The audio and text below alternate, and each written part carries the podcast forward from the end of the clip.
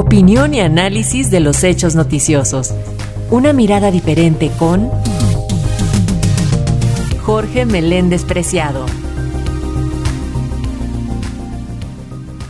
Y acerca del Día Internacional de las Mujeres tenemos el comentario de Jorge Meléndez.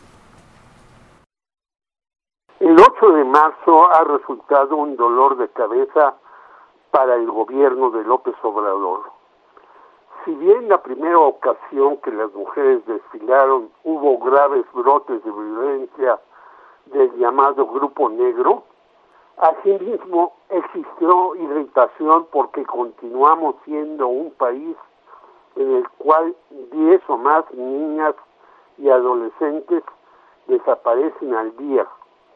La atención a las madres que buscan a sus parientes no ha sido apoyado como lo merece y los derechos de ella continúan siendo vulnerados. Hay avances, es cierto, en las altas esferas.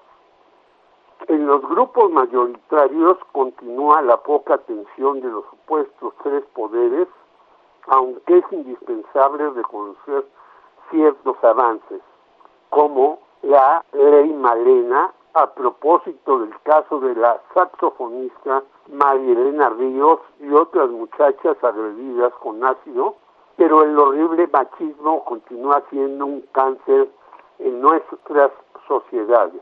En este penúltimo año de gobierno, esperemos, no se presenten incidentes graves como en las manifestaciones anteriores.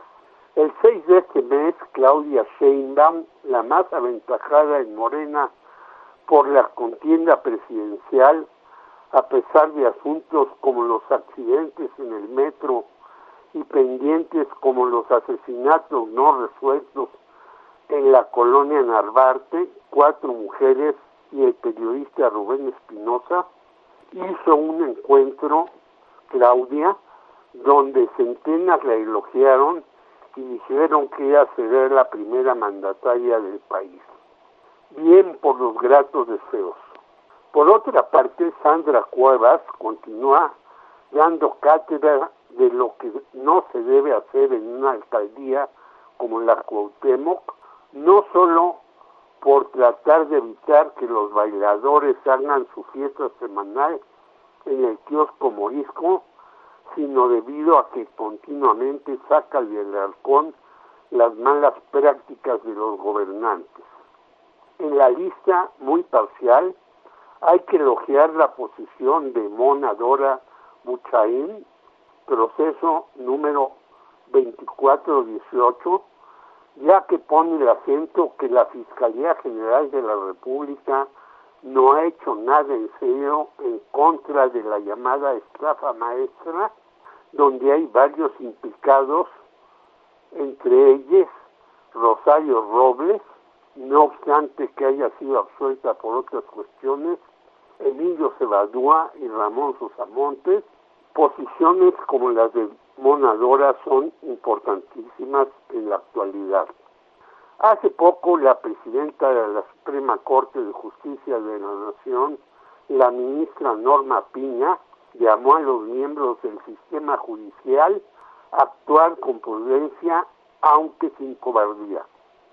Aunque por esos días obtuvieron sus amparos a su libertad o sus cuentas bancarias, Rosario Robles, a quien había elogiado todo el señor Enrique Peña Nieto, Luis Cárdenas Palomino, el brazo derecho de Genaro García Luna, la esposa de este, Cristina, y el ex gobernador de Tamaulipas, José Francisco Cabeza de Vaca, quien dejó un desastre en el Estado con recientes muertes por el ejército y el secuestro de cuatro estadounidenses en aquella entidad. Según datos oficiales, en la última década, el Consejo de la Judicatura Federal ha sancionado únicamente a 38 jueces por diversas irregularidades. Así pues, tanto la Fiscalía como la Suprema, caso ABC, son letra muerta en un país con enorme impunidad y corrupción. Entre ella la que ocurre cotidianamente a las mujeres. Por eso, más que condenar sus movimientos, es necesario sumarse a ellos, no importa las pietitas en el arroz.